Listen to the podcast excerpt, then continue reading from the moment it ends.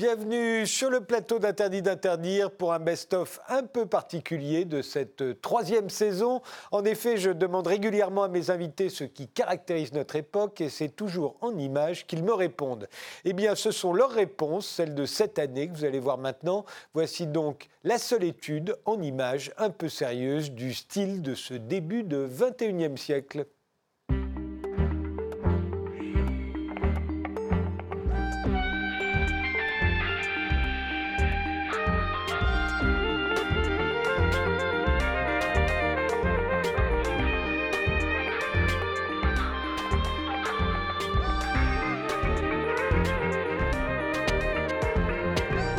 Cru reconnaître Kemal euh, Atatürk. Oui, c'est lui. C'est un tableau de Bedri Baïkam, c'est ce peintre qui avait été euh, poignardé par euh, les islamistes en 2011. Et ça renvoie un petit peu à ce qu'on vient d'entendre le commentaire précédent. On a eu un 21e siècle où on a vu s'affronter des idéologies terribles, le fascisme et le bolchevisme. et c'est l'impérialisme américain qui est sorti vainqueur on aimerait que ça se répète pas. Voilà, on aimerait que euh, l'esprit de la République, l'esprit du siècle des Lumières, l'esprit des présocratiques ressurgisse. Et puis aussi, parce que c'est d'actualité quand même, il y avait cette phrase célèbre de Kemal Atatürk qui dit Tout mon espoir réside dans la jeunesse. À l'heure où les gens s'entretuent en banlieue, on ne sait même plus pourquoi. À l'heure où les jeunes sont confinés euh, aussi, c'est vrai, pour protéger les vieux qui sont de plus en plus vieux. On se demande, euh, il, faut, il faut repenser. Moi, je pense, de toute façon, je le dis souvent, que le 21e siècle sera kémaliste ou ce sera la barbarie. Qu'est-ce qu'elle représente? Eh bien, c'est un, graphe de l'artiste américain Obey, euh, qui l'a réalisé. On est euh, quelques temps après les attentats du 13 novembre 2015 qui se sont donc euh, déroulés à, Paris, en Seine-Saint-Denis. Et donc, il fait une sorte de, de don artistique donc, pour la ville de Paris qui a été endeuillé. Et je trouve déjà d'un point de vue esthétique euh, extrêmement fort ce geste, et très beau, très réussi. Et puis évidemment, euh, on est là avec euh, la devise républicaine mmh. qui passe par un artiste américain, ce qui est quand même toujours intéressant. et puis, et puis peut-être surtout pour moi, c'est c'est inscrit dans l'espace public. C'est-à-dire qu'on n'est pas dans du politique, on est avec un artiste qui décide de faire un geste qui reste dans l'espace public, euh, et donc pour justement pour le public euh, en tant que tel. Obey, euh, c'est lui qui avait fait Yes We Can. Exactement. Cette image euh, logo avec euh, Barack Obama. Et, ce qui est intéressant, c'est de voir que euh, un autre artiste américain va vouloir faire la même chose quelques années plus tard. C'est Jeff Koons avec le bouquet de tulipes. Sauf qu'on va lui reprocher de vouloir le mettre à un endroit un peu trop avantageux pour lui, et on va finir par accepter le cadeau, mais à un autre endroit. Hmm. Mais la démarche est la même, mais décalée dans le temps. Oui, tout à fait. C'est une affiche. Oui, une affiche un peu ambivalente parce qu'on est entre la publicité de mode et l'affiche euh, pour une exposition. Euh, pour ceux qui ne le savent peut-être pas, Edmund Lang est un grand créateur de mode des années 80-90 qui a été ce sorte de chantre du minimalisme subversif qui est depuis devenu une forme, une sorte d'icône hein, pour les plus jeunes générations. Et c'est intéressant parce que c'est donc Saint-Laurent, la marque, hein, qui a fait appel à cette collaboration avec Helmut Lang on est dans le dialogue art contemporain mode hein, qui est très, très prégnant dans notre société depuis quelques années. Euh, mais c'est intéressant parce que là, on n'a pas affaire à un artiste lambda, on a affaire à un créateur de mode, un ancien créateur de mode qui a arrêté la mode, mais tout de même qui reste un nom de la mode. Et ce qui est intéressant encore plus euh, dans cette démarche, c'est que en fait, les sculptures ont été réalisées à partir des rebuts, enfin en tout cas des déchets alors des déchets euh, raffinés hein, de la maison, c'est-à-dire les prototypes, les modèles euh, que l'on ne vend pas. Et, donc en fait, on est aussi dans cette question qui se pose sur la pollution que crée l'industrie textile et comment est-ce qu'on peut donner une deuxième vie à ces déchets textiles et ces déchets de mode. L'image que vous avez choisie, je crois qu'elle figure dans votre album, non? Ah non Non, non, mais c'est une image que j'ai créée pour l'occasion, en fait, qui, enfin, que j'ai nommée L'être humain en devenir. Ouais. Et euh, Pourquoi est-il en devenir Pardon? Pourquoi en devenir? Bah, C'est une vision de ce que pourrait être l'humain, euh, l'être humain du futur, euh, si on extrapole à partir de notre époque. Donc il est digital, autocentré. C'est pas transsexuel ou un transgenre. C'est à la fois un homme et une femme. En fait, il s'est fait modifier le corps pour le plaisir. Enfin, pas par nécessité, quoi. Oui. Et, Ouais, ce serait une forme de transhumanisme euh, fantaisiste. Ouais, soft. Il y a déjà ça en fait chez, chez Kim Kardashian euh, ou d'autres, mais, mais là ce serait l'étape d'après en fait. Alors, c'est une courbe de quoi? Alors, c'est une série de courbes. donc, c'est une série, c'est des fonctions exponentielles. Euh, donc, c'est une esthétique toute relative, mais je crois que dans l'époque actuelle, c'est une courbe qui est en train de devenir importante. Vous savez que les, les épidémies euh, suivent des lois exponentielles en phase épidémique, le nombre de cas en fonction du temps. Euh, mais c'est aussi, c'est aussi les courbes qui vont décrire, par exemple, euh, l'activité d'un matériau fissile en, dans, dans, une bombe ou, ou l'augmentation de la consommation des ressources ou l'augmentation de l'accumulation de richesses des personnes les plus riches d'une société. Donc c'est des courbes qui sont euh, qui sont importantes et qui ont ce, cette propriété d'être un peu difficiles à intuiter. C'est-à-dire qu'on a on a du mal à partir de, de, la gauche de la courbe où tout semble aller très bien à imaginer la catastrophe qui vient. En fait, c'est la courbe de la catastrophe à venir. Euh, et c'est pas une courbe euh, dont les humains sont, je pense, sont spontanément habitués à, à anticiper l'avenir. Donc ça suppose un niveau d'abstraction important. Et donc, je crois que politiquement, c'est une question comment est-ce qu'on fait pour, pour, prendre des décisions politiques face à des processus qui suivent ce, ce type de loi? On l'a vu avec le Covid, comment est-ce qu'on met en, en, place un confinement quand on n'a que 40 ou 50 personnes malades, mais qu'on sait que dans une quinzaine de jours, il y en aura 4000 ou 5000 euh, Et comment est-ce qu'on fait pour agir sur le réchauffement climatique euh, quand on ne voit pas les signes, on n'en voit que les prémices voilà, donc je crois que c'est des, des, courbes auxquelles on va avoir affaire de plus en plus et qui posent des questions politiques d'une certaine manière. Il va falloir aussi apprendre à les lire, ces courbes, parce que tout dépend de la graduation. Euh, on peut faire monter une courbe et que ça n'ait aucun sens. Quand il y avait un malade du Covid, si le lendemain il y en avait quatre, évidemment la courbe montait considérablement, mais ça faisait quand même que cinq malades à la fin.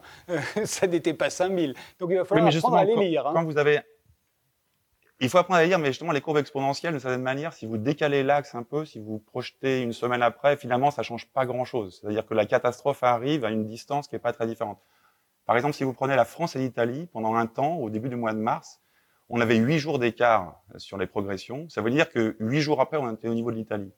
Mais les Italiens étaient déjà dans la catastrophe, que nous, on vivait tranquillement, sans savoir que huit jours plus tard, on serait confiné. Et en fait, les physiciens, par exemple, savaient déjà qu'on serait confiné.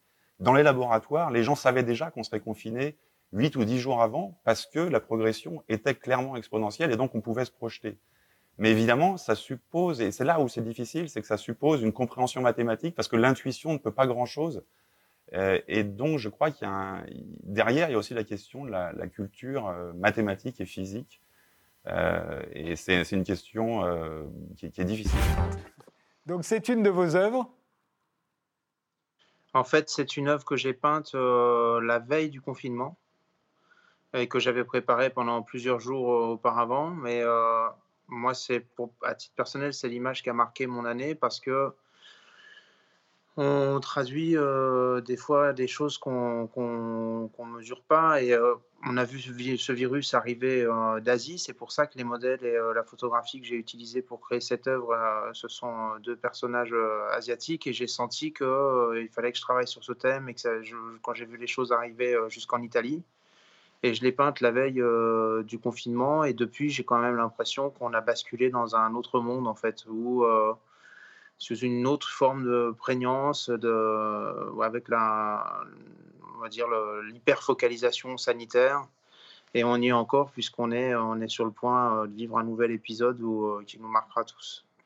S'agissant de rendre compte, me semble-t-il, de, de l'ère du temps euh, dominant, il y a deux éléments. D'une part, ben, le masque auquel nous sommes tous contraints depuis déjà un certain temps, et euh, ce qui est aujourd'hui euh, l'information en quelque sorte mainstream, qui est, sur tous les médias, qui est la question euh, du séparatisme, de l'islam, de la laïcité. Et il me semble que ce sont les deux sujets dominants qui sont traités par les médias de masse ces derniers temps, et m'a il m'est apparu que cette image constitue en quelque sorte un, concentré des, deux. Et évidemment, l'alliance des deux n'exprime pas de, prime abord un principe de, liberté, n'exprime pas un, principe de, société parfaitement assumé. Euh, on a parlé il y a un instant euh, du, chaos, et, là c'est une forme de chaos, c'est la fermeture, et me semble-t-il de surcroît, euh, c'est une synthèse de, des confusions ambiantes. C'est-à-dire qu'ici et là, sur les réseaux sociaux dont on vient de parler, ce type d'image est assorti d'un commentaire selon lequel, en quelque sorte, il y aurait une contradiction à interdire l'art burqa et à imposer euh, le masque euh, sanitaire comme si ces deux questions euh, relevaient du, même registre. Et je pense évidemment que les deux questions sont totalement différentes et que faire une analyse ou un commentaire politique soulignant une contradiction, je crois même que le Washington Post a, raillé en quelque sorte la France d'imposer le masque au, moment même où on voulait interdire la burqa. Or, euh, pour moi, c'est évidemment euh, une forme de, confusion qui, d'une certaine manière, euh, est un écho, un raccourci à, beaucoup de confusion qui, me semble-t-il, aujourd'hui domine dans un certain nombre de représentations sociétales. Celle-ci, je vois bien ce qu'elle représente, mais pourquoi celle-ci? Bah écoutez, moi j'ai dit une photo d'hôpital, on me présente cet hôpital qui convient tout à fait. Alors bon, aujourd'hui, on sait très bien pourquoi on peut choisir cette image, mais je crois que je l'aurais choisie avant la pandémie parce qu'on est une époque qui est dans un idéal de longévité. C'est-à-dire que c'est très frappant de voir que les, les directeurs, les patrons des GAFAM et créateurs des GAFAM, leur rêve suprême, c'est la longévité, c'est l'éternité. C'est la première fois que une espèce animale, si j'ose dire. Euh, euh, son idéal, c'est la longévité. C'est la première fois qu'on imagine allonger la durée de vie d'une espèce de mammifère. Parce que par exemple, vous avez les éléphants qui vivent, peuvent vivre jusqu'à 100 ans, mais c'est le cas depuis l'origine des éléphants. Tandis que nous, notre rêve, c'est un rêve de longévité, c'est-à-dire on a le rêve de durée. Voilà. Et avant, on avait ce rêve de durer et de perdurer à travers sa lignée, sa descendance les rois qui créaient, une, qui créaient un royaume, les empereurs. Napoléon voulait durer, mais pas en vivant éternellement. Il voulait que son fils lui succède et le fils de son fils, etc. Nous, c'est nous-mêmes qui voulons nous succéder à nous-mêmes éternellement. Voilà. Et je pense que l'hôpital symbolise. En même temps, Régis Geoffrey, avant, on rêvait de l'éternité, mais dans l'au-delà. Euh, la quête d'immortalité, au fond, est, aussi ancienne, on pourrait dire, que, que l'humanité. Oui, mais pas l'immortalité ici-bas, si j'ose dire. Je pense que c'est la première fois. Euh, on a essayé euh, toujours de guérir des maladies, mais maintenant, on en est à vouloir changer le programme même de l'humain, c'est-à-dire qui est euh, programmé soi-disant pour vivre 120 ans, mais par exemple, des gens, euh, les, gens des GAFAM euh, ne sont pas satisfaits les, parce que, en réalité, je pense aussi, quand on est extrêmement riche, on ne comprend pas pourquoi on va mourir. C'est pour ça qu'il y a des gens riches qui vont faire congeler leur, leur corps, parce que comme ils peuvent tout acheter, ils comprennent pas que ça, ils ils sont au même rang que, l'ouvrier du coin ou que le cadre du coin ou que leurs employés. Et je pense que c'est très, très lié à ça. Et en même temps, on arrive à ajouter foi à des imbécilités sous prétexte que ça va être des gens qui ont euh, qui sont à la base de, de, Google ou de je ne sais quoi. C'est-à-dire que ce serait n'importe qui qui raconterait les choses qu'ils racontent, on les enverrait se faire voir. Mais comme ils ont réussi dans la vie, on les écoute. Par exemple, j'ai entendu euh, cette imbécilité de quelqu'un qui travaillait chez Google, mais à un très haut niveau, euh, qui était un des patrons d'ailleurs, euh, qui disait que dans dix ans, euh, les gens ne feraient plus l'amour parce qu'ils pourraient se connecter sur des machines qui les feraient éprouver beaucoup plus de jouissance. C'est évidemment complètement stupide. Voilà, mais comme c'était quelqu'un issu des GAFAM, eh ben on l'a écouté. Plus mystérieuse bah, Il s'agit du test le plus fiable pour identifier la présence euh, du Covid-19, et c'est un chien. Et la première expérience concluante a eu lieu pendant le confinement. On a affrété un Eurostar pour transporter un plombier de Melun et sa chienne Ila. Et Sidi Drissik, le monsieur en question, avait dressé cette chienne à comme lui, détectait, son boulot c'était de détecter les fuites de gaz, et sa chienne le faisait beaucoup plus rapidement que lui, a des distances euh, impressionnantes. Euh, même chose, elle avait été testée pour les cancers, détecter les, cancer de la prostate et de la vessie. Et là, une, euh, un laboratoire anglais l'a fait venir et la, test, la chienne a passé les tests avec succès. Elle a très vite reconnu parmi plusieurs échantillons la molécule de Covid qu'on lui avait fait euh, respirer d'abord. Et ensuite, bah, comme vous savez, les, les, suspects qui sont euh, derrière un mur, il y a plusieurs personnes et elle a identifié la personne qui était porteur, un porteur sain. Mais comment et à partir de là, que... ça se développe partout. Comment l'explique-t-on? Parce que en fait, ça n'a pas d'odeur, le, le, le, le, virus. Ah ben, bien sûr que si. Pour un chien, pour nous, non. Mais pour les chiens capables de, de détecter, euh, euh comme ils le font couramment aujourd'hui dans les hôpitaux, euh, les cancers du sein, de, de, mmh. de, la prostate, de la vessie, notamment avec 100% de réussite, à la différence des, des, autres tests.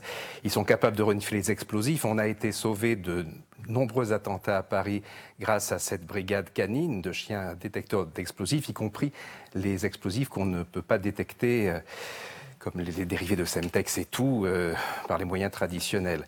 Et les chiens détectent même l'épilepsie, les, crises d'épilepsie, avant même que le, les symptômes soient, détectables.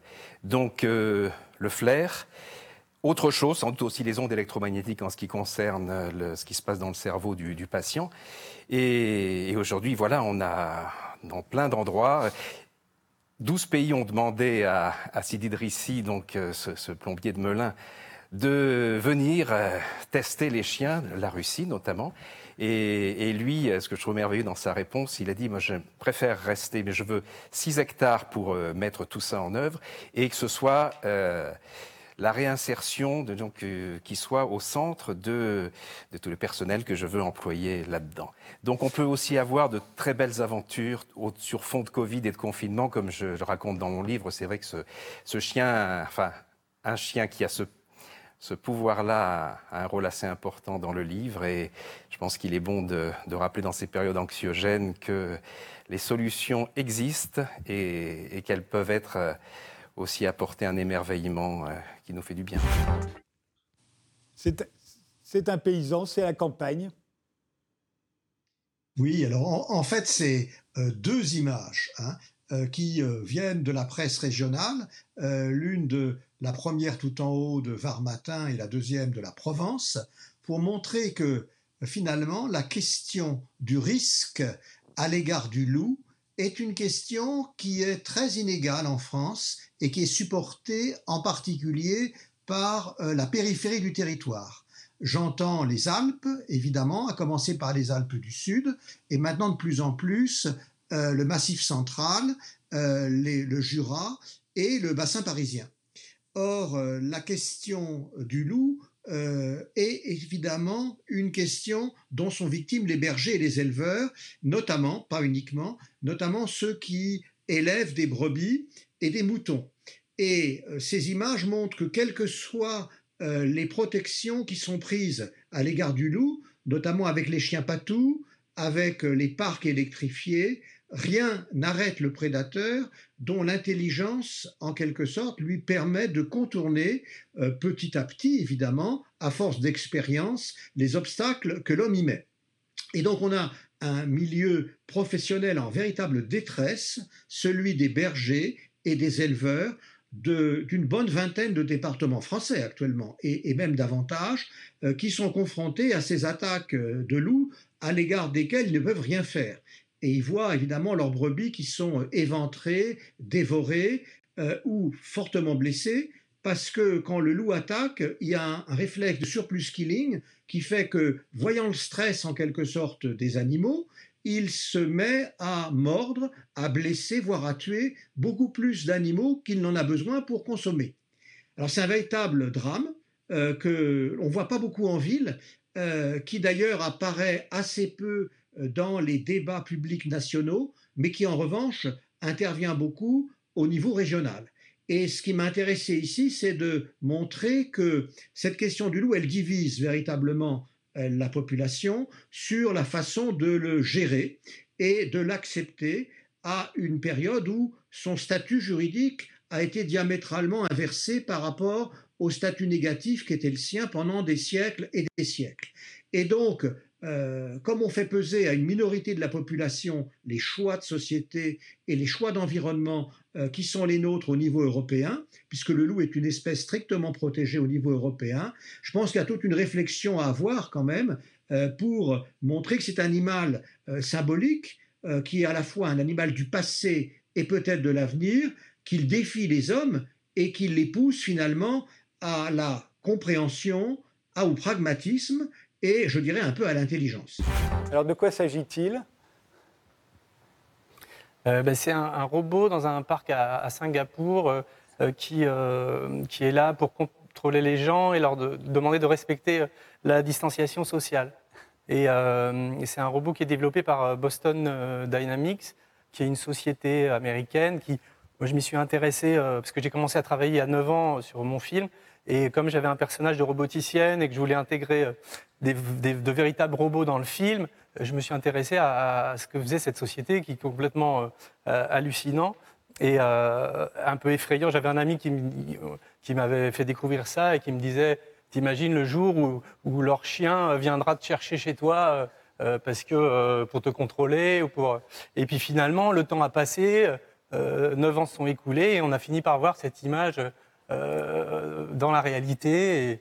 Et, voilà. Alors, j'ai pas pu collaborer avec eux pour mon film, malheureusement, euh, mais on a créé nos propres robots, euh, mais, mais qu'on voulait assez réalistes. L'image, la voici. Alors, où c'était et pourquoi l'avez-vous choisie Là, c'est une image de un pays où j'ai été, que dont j'ai gardé un excellent souvenir, un pays qui mérite beaucoup de respect, un, pays où de grande dignité euh, dans la population et que j'ai beaucoup aimé. C'est la Somalie. Par hein. ça, il y a Somalie. Et il y a cette, cette, image de drone qui en fait détermine euh, beaucoup plus qu'on ne l'imagine la politique et la sécurité dans nos pays, puisque ces drones, ce sont ces drones qui encouragent en définitive, les terroristes à venir exercer euh, chez nous leur, euh, entre guillemets, talent. Pourquoi? Parce qu'ils estiment que euh, par les drones, au fond, nous faisons la même chose chez eux que ce qu'ils pourraient faire chez nous en posant des bombes ou en mitraillant les gens dans les rues? Alors, en vérité, ils essayent de faire pression sur les populations occidentales pour que ces populations demandent à leur pays de cesser de bombarder. Et c'est exactement ce qui s'est passé en, France il y a cinq ans euh, en, dans, dans, le, l'hypercachère euh, et, à Charlie Hebdo. Euh, c'est ce qui s'est passé un peu partout en Europe. C'est en fait cette manière de faire la guerre que nous avons, à l'encontre d'ailleurs du droit international, et qui fait qu'aujourd'hui, bah, la, le seul outil que ces terroristes ont trouvé, euh, bon ou mauvais, euh, c'est d'essayer d'influencer à leur tour, dans le sens inverse, les opinions euh, occidentales. Et ça, c'est pas moi qui le dis, c'est eux qui le disent. Ils l'ont dit dans leurs écrits, on le trouve ça dans leurs dans leur publications, mais aussi dans les vidéos qui ont été diffusées partiellement en Occident, dont on a d'ailleurs toujours enlevé ce passage dans les vidéos qu'on a montrées. On a montré les horreurs, mais on n'a pas montré le, message des terroristes et où ils expliquent pourquoi ils frappent chez nous. Et ça n'a rien à voir avec euh, une domination mondiale, euh, une guerre sainte contre l'Occident ou une domination mondiale. Ça, c'est une, on entre déjà là dans le domaine des fausses vérités, où on essaye en fait d'esquiver la, la, responsabilité occidentale dans cette réaction, car le terrorisme n'est rien d'autre qu'une réaction à des actions occidentales. Vous avez choisi cette image. C'est une famille. Alors, qu'est-ce qu'elle a de particulier pour vous? Bah, elle m'intéresse parce qu'on voit les mélanges, quoi. On voit les mélanges de gens d'origines différentes, on voit les métissages. Et donc, c'est aussi euh, ce que je retrace dans mon livre, c'est toutes ces histoires d'émigration et des mélanges au fil de l'aventure de notre espèce. Là, ils ont l'air tous blancs, mais en fait, euh, aucun ne l'est réellement. Hein. Ils sont tous mélangés. Ils sont tous mélangés. En tous les cas, oui, il y en a une bonne partie qui sont bien mélangés, et tant mieux, quoi.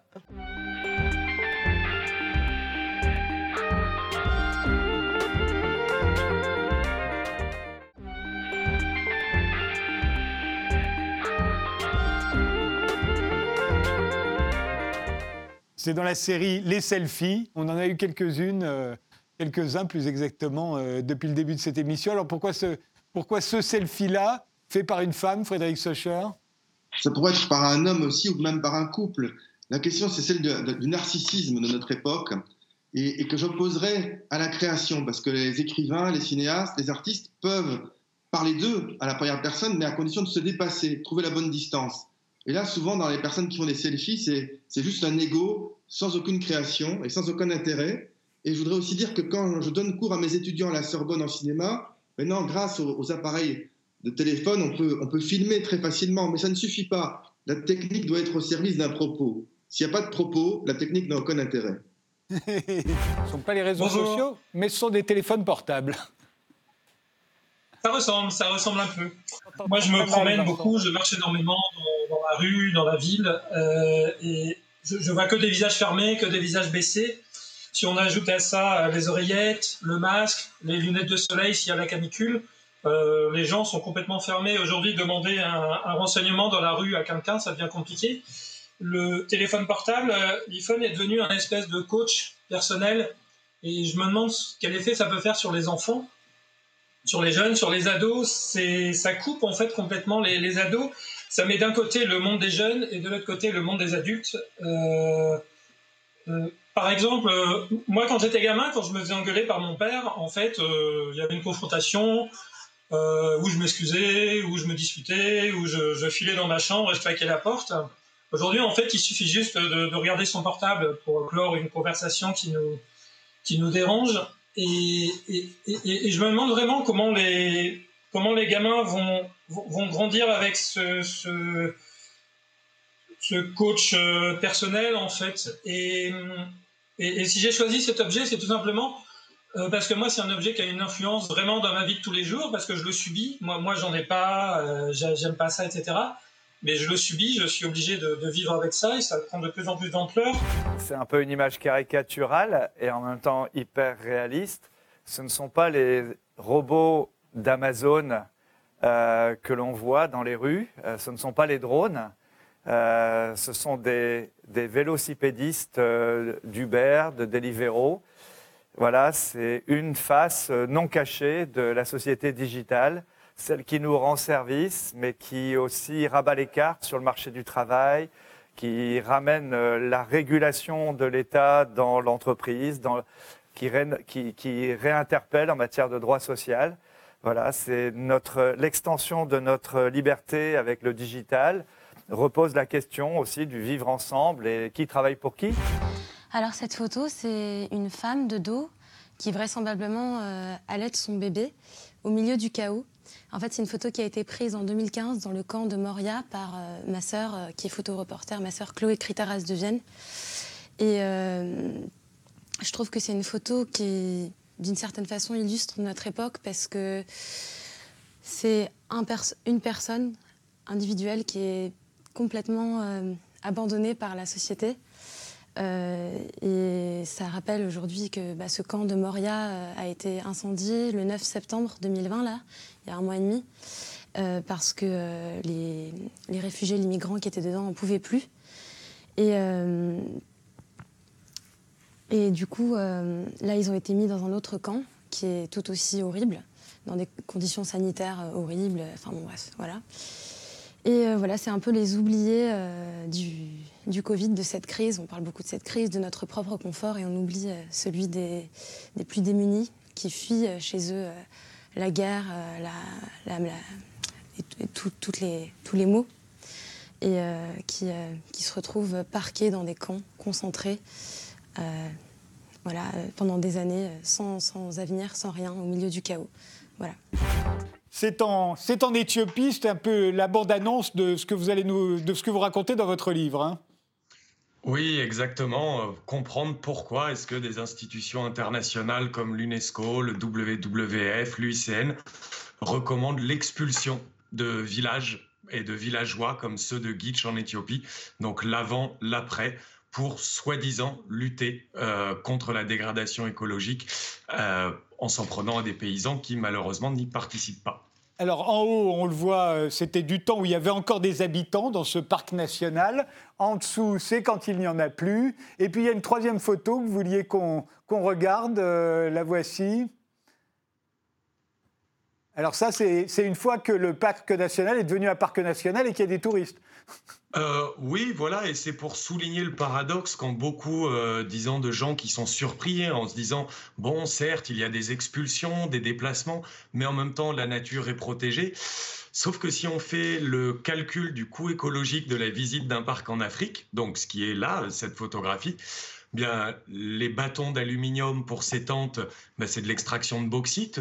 Les randonneurs qui ont une veste en Gore-Tex, euh, du téflon. La veste, la petite polaire, des résidus de pétrole. Le billet en avion, 0,5 tonnes de CO2. Généralement un smartphone, donc euh, encore de l'extraction euh, de matières premières. Eh bien finalement, venir visiter un parc naturel en Afrique, c'est l'équivalent de détruire dans le monde les ressources qui sont protégées dans ce parc, d'où euh, l'absurdité sociale, mais aussi finalement écologique. Et peut-être les parcs seraient davantage des trompe-l'œil qui masquent le vrai problème, la dégradation massive de l'environnement sur toute la planète. C'est Babar. Pourquoi Babar bah, Ça pourrait pas paraître euh, cocasse, mais en fait j'ai choisi Babar parce que en, fin de semaine dernière sur, euh, sur France Culture, il y a eu euh, une émission euh, qui a parlé du, célèbre dessin animé qu'on connaît tous et que personnellement j'adorais quand, quand j'étais enfant, et, et, qui l'accusait d'incarner l'apologie du colonialisme pour une raison qui était que, Babar, après avoir adopté les, coutumes des humains, rentre dans sa forêt devient le roi et apprend aux autres éléphants à se civiliser. Et selon moi, euh, ce, type d'idéologie euh, est assez, euh, assez révélateur de, l'époque dans, laquelle on vit, où il y a de, nouvelles idéologies qui apparaissent, comme, comme l'indigénisme, comme le, le décolonialisme, l'antispécisme, la cancel culture qui ont émergé aux États-Unis et qui arrivent petit à petit en France, notamment dans, dans les universités. Et je voulais voilà, passer un, un petit clin d'œil à, Babar, parce que c'est un phénomène qui, personnellement euh, m'intéresse et, m'inquiète de, plus en plus. Alors, c'est un film, mais lequel C'est le prochain film de Bruno Podalides euh, qui s'appelle Les deux Alfred. Je venais de voir ce film quand euh, vous m'avez demandé de, de, donner mon image qui caractérise l'époque. c'est un film de légère anticipation. Et j'ai l'impression qu'on vit dans le futur aujourd'hui vraiment, c'est-à-dire qu'on imaginait euh, les années 2000, euh, 2005 avec des voitures en train de flotter dans les airs et, en fait on, se rend compte que pas du tout, mais euh, d'un autre côté, tout ce qu'on est en train de vivre en ce moment depuis quelque temps, on a l'impression que c'est dans un bouquin de Kadik, quoi. Et cette image, pour moi, c'est celle aussi de la fraternité, ce que raconte aussi le film, non pas la fraternité entre Bruno Podalides qu'on voit sur, les, sur les, la photo à, droite et Denis Podalides à gauche, euh, c'est la fraternité euh, euh, choisie, c'est-à-dire dans le film ils sont pas frères et ils deviennent une famille d'une certaine manière avec Sandrine Kiberlin qui joue le troisième rôle. Et c'est une manière d'inventer une nouvelle vie quand le, futur nous pousse à l'envisager. Et j'ai l'impression qu'on est vraiment dans cette euh, situation aujourd'hui. Comment imaginer euh, réinventer nos vies, euh, réinventer l'avenir qui nous semble ne pas vouloir exister ou se boucher. Quoi. Et votre image à vous, Jean-François Colossimo ben, C'était il n'y a pas très longtemps, hein, c'était à Istanbul. Voilà, on est près de l'ancienne université d'Istanbul, près du, du Grand Bazar, et je dirais que ces panneaux euh, marquent au fond euh, la question qu'on peut adresser euh, à l'État turc, avant même que de l'adresser aux Turcs eux-mêmes. Bon, nous sommes du côté de l'Azerbaïdjan, dit l'une, pourquoi pas? Mais l'autre dit stop à l'agression arménienne et avec une demande de justice. Or, je veux dire, c'est assez simple. ce sont les Arméniens du Haut-Karabakh qui ont été agressés. Certes, l'affaire est complexe autant qu'on voudra, mais ce sont eux qui, en fait, sont dans la position inverse à celle que décrit cette pancarte. Et en fait, on bute là sur une certaine réécriture de l'histoire qui est tout à fait euh, de mise en Turquie et qui voit le Turc comme une victime, comme quelqu'un d'encerclé, comme quelqu'un d'agressé de l'extérieur, de l'intérieur. Et euh, ce Turc, euh, je dirais, encerclé, en fait, il se montre en nous un peu comme, pour le coup, enfermé dans une sorte de contre-histoire qui explique cette mobilisation nationaliste constante d'Atatürk à Erdogan. Voici l'image que vous avez choisie. Elle a fait le tour du monde. Alors pourquoi celle-ci? Eh bien justement parce qu'elle a fait le tour du monde. Euh, je trouvais ça intéressant dans la mesure où aujourd'hui euh, je vous présente des photos d'histoire euh, à l'époque où la photographie était complètement exceptionnelle. Je vous présente même les toutes premières photos. là, ce qui est impressionnant, je trouve, dans le phénomène de Jack Angeli, que tout le monde connaît maintenant, c'est qu'en une semaine, son visage a fait le tour de la planète.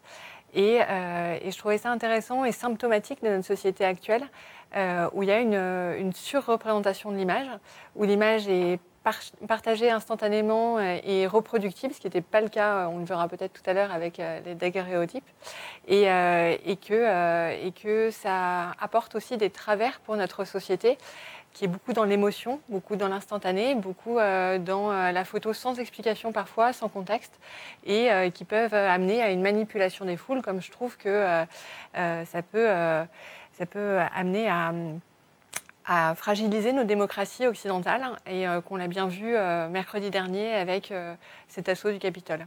Et puis, il faut dire que la, photo s'est fortement banalisée, surtout depuis ce début du 21e siècle, tout le monde ayant un appareil photo dans sa poche. Mais tout à coup, les photos qui, qui, deviennent mémorables, ce sont celles qui, justement, ont quelque chose d'exceptionnel. Et c'est le cas de celle-ci, hein, bien entendu. Tout à fait, ça c'est la partie qui est en commun avec euh, mon livre, c'est que euh, euh, si cette photo a fait le tour du monde, c'est aussi parce qu'elle elle est exceptionnelle, parce qu'elle elle marque les esprits, et c'est ce que j'ai essayé de, faire avec le livre que je vais vous présenter aujourd'hui, c'est-à-dire montrer seulement des photos qui marquent vraiment l'histoire et qui, qui interpellent et qui ont un petit effet waouh. De quoi s'agit-il? C'est une peinture ou c'est une photo à la marathon? C'est une photo, une photo qui parle d'elle-même, je crois. On y voit Donald Trump vu de dos. Cette photo explique tout. D'un côté, la grandeur américaine, cet homme qui part, les bras ballants, la défaite. C'est ce que j'aime dans cette photo, c'est qu'elle n'a même pas besoin d'être légendée. On se doute de ce qui arrive à l'homme qui vient d'être photographié. On, dirait presque euh, une illustration de Norman Rockwell. Hein, il, y a, quelque chose.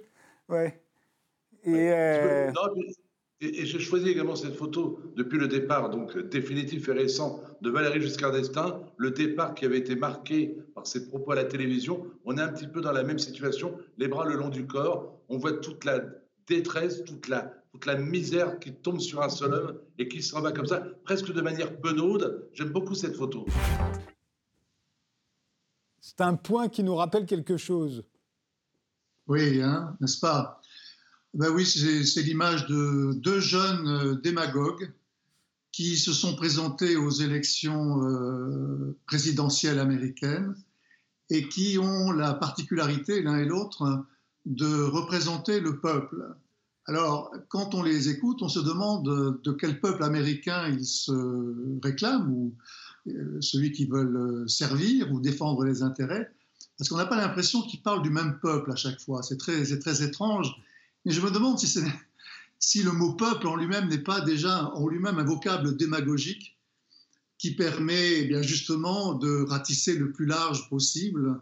Et voilà, c'est une sorte de vocable creux dans lequel on met finalement le sens que l'on veut, la catégorie sociale que l'on désire, celle qui nous arrange le mieux, enfin la clientèle en fait, qui, euh, qui arrange le, le mieux le démocrate, si vous voulez. Voilà.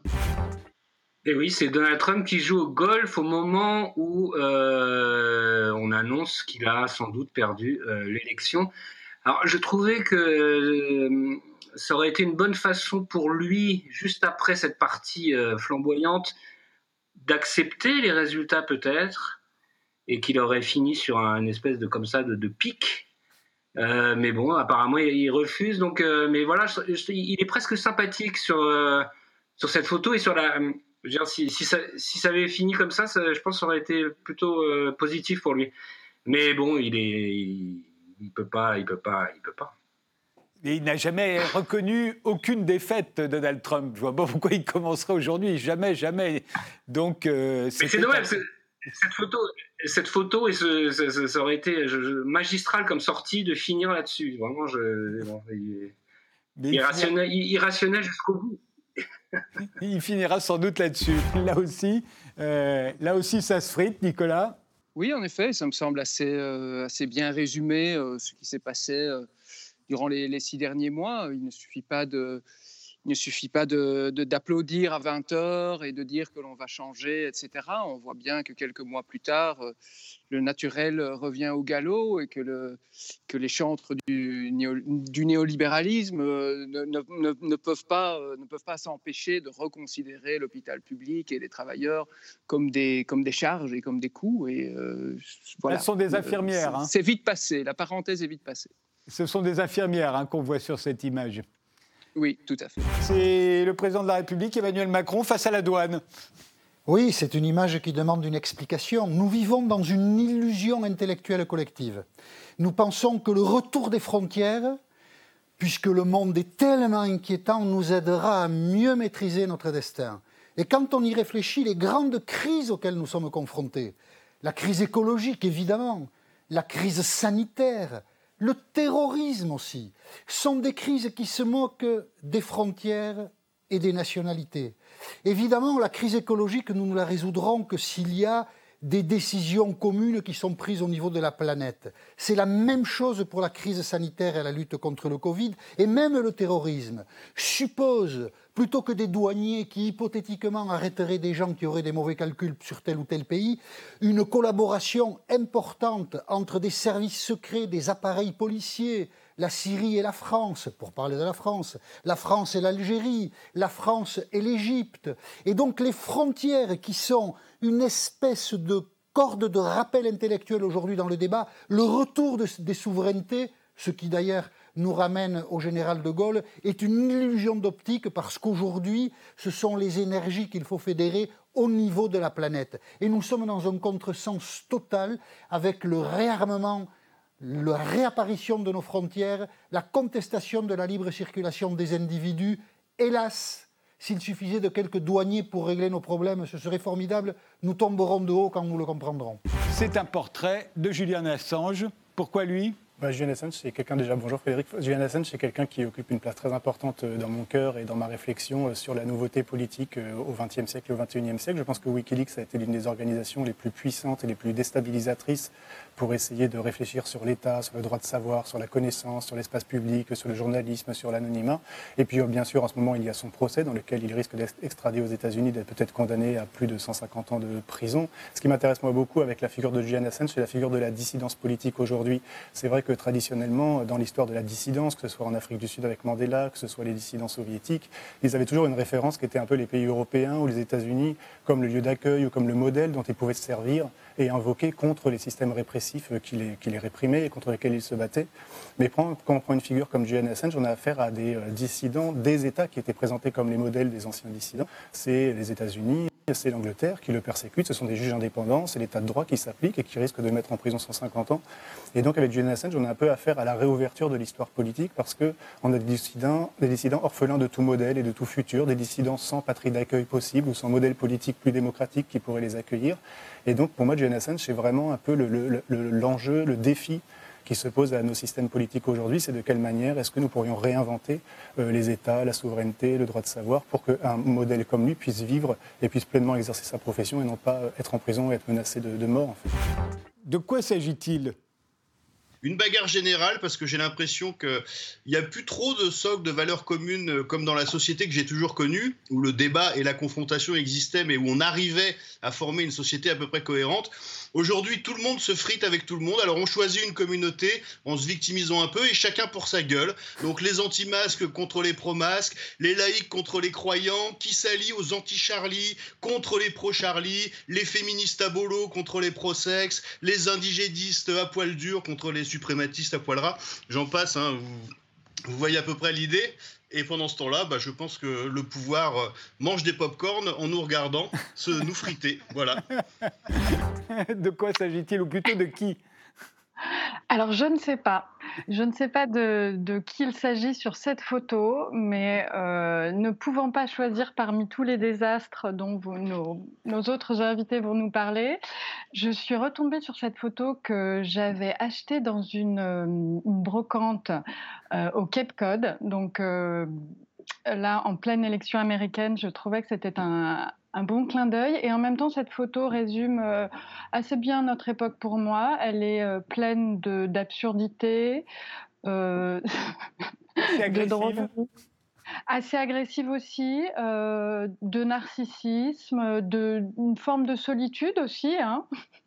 un, peu, un peu pathétique, d'obscénité, le fusil enfin pas la fleur au fusil, non, euh, la cigarette au fusil. Et euh, je trouvais que c'était pour, euh, pour mon sujet, c'était pas mal. Je prenais une photo illustrant les, les, grands incendies récents. je ne sais pas si là c'est l'Australie l'an passé ou la Californie il y a quelques semaines. C'est plutôt la Californie. Parce que ces immenses, ces immenses incendies symbolisent le réchauffement climatique, mais plus généralement le problème écologique, la catastrophe écologique annoncée, ce qui n'est pas, à mon sens, une raison pour renoncer à toute idée de progrès. Hein. je continue à penser que le progressisme a du sens, mais ça veut dire que le progrès, le progrès n'est jamais garanti ni linéaire et que si nous ne faisons rien, progrès ou pas, nous allons en effet vers une catastrophe écologique annoncée.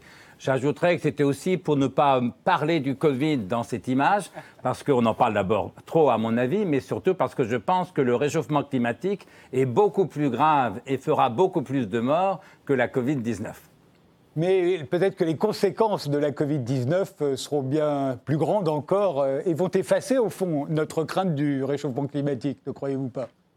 Non, ça, je ne crois pas du tout. Euh, les conséquences économiques vont être très lourdes, sont déjà très lourdes. Vous avez vu que la Banque mondiale annonce que 150 millions d'êtres humains vont retomber en dessous du seuil de l'extrême pauvreté. 150 millions, ce qui est considérable. Donc il y aura effectivement des milliers de morts. Mais ça ne remet pas en cause, j'ai envie de dire, l'existence de l'humanité. Hein. Une pandémie où le taux de mortalité est entre 0,3 et 0,5 il n'y a aucune chance que ça extermine l'humanité le réchauffement climatique peut éventuellement compromettre jusqu'à l'existence de l'humanité, au bien-être de nos enfants et de nos petits-enfants. Pour moi, la, question écologique en général, c'est la priorité des décennies qui viennent. Est-ce que vous pouvez nous la commenter? J'ai ma petite idée, mais je préfère que ce soit vous qui le disiez. Non, mais je l'ai vécu. En plus, je sortais l'autre jour de la gare Saint-Lazare et on a descendu avec un taxi l'avenue de l'Opéra. Et tout d'un coup, euh, en plus c'était un peu le soir, c'était glauque, il y avait ces, grands murs de béton couverts de tags, ces plots hideux à moitié tordus pour les uns, euh, tout ça au milieu de l'avenue de l'Opéra, avec au fond le Palais Garnier, qui est quand même une des plus belles images de Paris, euh, euh, l'alignement des immeubles, si parisiens également. Et tout d'un coup, je me dis, mais où est-ce que je suis? Est-ce que je suis à Beyrouth, peut-être dans une ville en guerre civile, ou alors encore dans une ville du tiers-monde où on n'a jamais fini les travaux qu'on avait commencés? Et non, on était à Paris, au cœur de Paris, de ce beau Paris. Et je me suis dit, mais c'est quand même extraordinaire ce qu'on peut créer comme laideur au nom du bien si vous voulez, parce que ça, c'est pour protéger la planète et pour protéger euh, les cyclistes. Sauf qu'il n'y avait pas de cyclistes, d'ailleurs, comme pas plus que sur cette photo. Et comment est-ce qu'on peut voilà, vandaliser une ville au nom d'une bonne cause? Mais on pourrait élargir, hein, c'est notre époque, parce qu'on pourrait dire ça, par exemple, pour certains paysages recouverts d'éoliennes, par exemple. Comment est-ce qu'on peut créer autant de laideurs au nom du bien et comment est-ce qu'on peut créer donc euh, une espèce de mal euh, qui, est, qui est parfois pire que ce qu'on a voulu éviter? Voilà. C'est d'autant plus intéressant que ce soit avenue de l'Opéra, c'est que vous savez, la caractéristique de cette avenue, c'est la seule à Paris qui n'a pas d'arbre. Et pourquoi il n'y a pas d'arbre avenue de l'Opéra? C'était justement pour respecter cette perspective dont Napoléon III était si fier avec l'opéra. Euh, juste au bout. Voilà. voilà. Et effectivement, maintenant, il y a beaucoup de jaune. Il y a toujours peu pas de vert, mais il y a Ah oui, ce jaune-là, il est, il, est terrible. Hein. C'est une une de Charlie Hebdo. Alors, je vous laisse la commenter.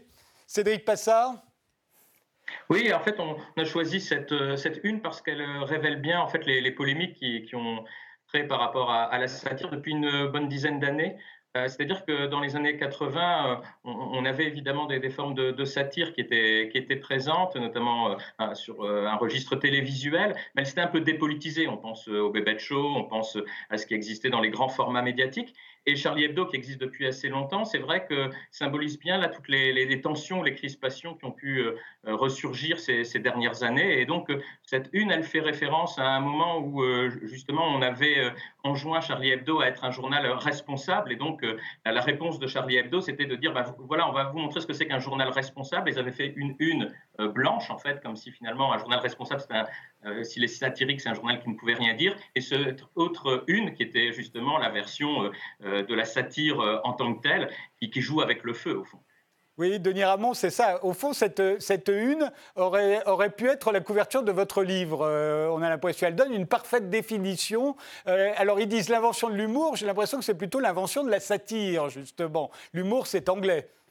Oui, oui, effectivement, puisque là, euh, si on définit l'humour par le fait de se moquer de soi-même, là, en fait, on est dans un cas tout à fait différent, puisqu'en fait, le contexte qu'il faut peut-être rappeler très brièvement, c'était en 2012. Euh, c'était l'époque où une sorte de film était sorti euh, en vidéo, il s'appelait L'innocence des musulmans, et avait suscité quelques manifestations et même quelques émeutes. Et donc, euh, euh, Charlie Hebdo, à cette époque-là, avait relayé l'information, publié aussi quelques caricatures en 2012. Et le ministre des Affaires étrangères de l'époque, qui était, euh, dans mon souvenir, Laurent Fabius, avait effectivement enjoint à Charlie Hebdo de faire de faire preuve de responsabilité. Et effectivement, il y a cette métaphore de l'huile et du feu, donc c'est-à-dire bon, ben, il ne faut pas jeter d'huile sur le feu. Il semble en fait l'interprétation qu'on peut donner de cette caricature, c'est que la satire, par essence et presque de façon euh, originelle, consiste évidemment à jeter de l'huile sur le feu. Si on ne pouvait pas le faire, il n'y aurait pas de satire. Et ça renvoie effectivement à une sorte d'innocence, presque d'état premier, de ce que serait le geste satirique, qui consiste évidemment à se moquer et à s'affranchir des conséquences éventuelles euh, de, ces gestes, ou enfin en tout cas de, ce qu'on montre, qui sont, elles, de la responsabilité euh, du politique en principe.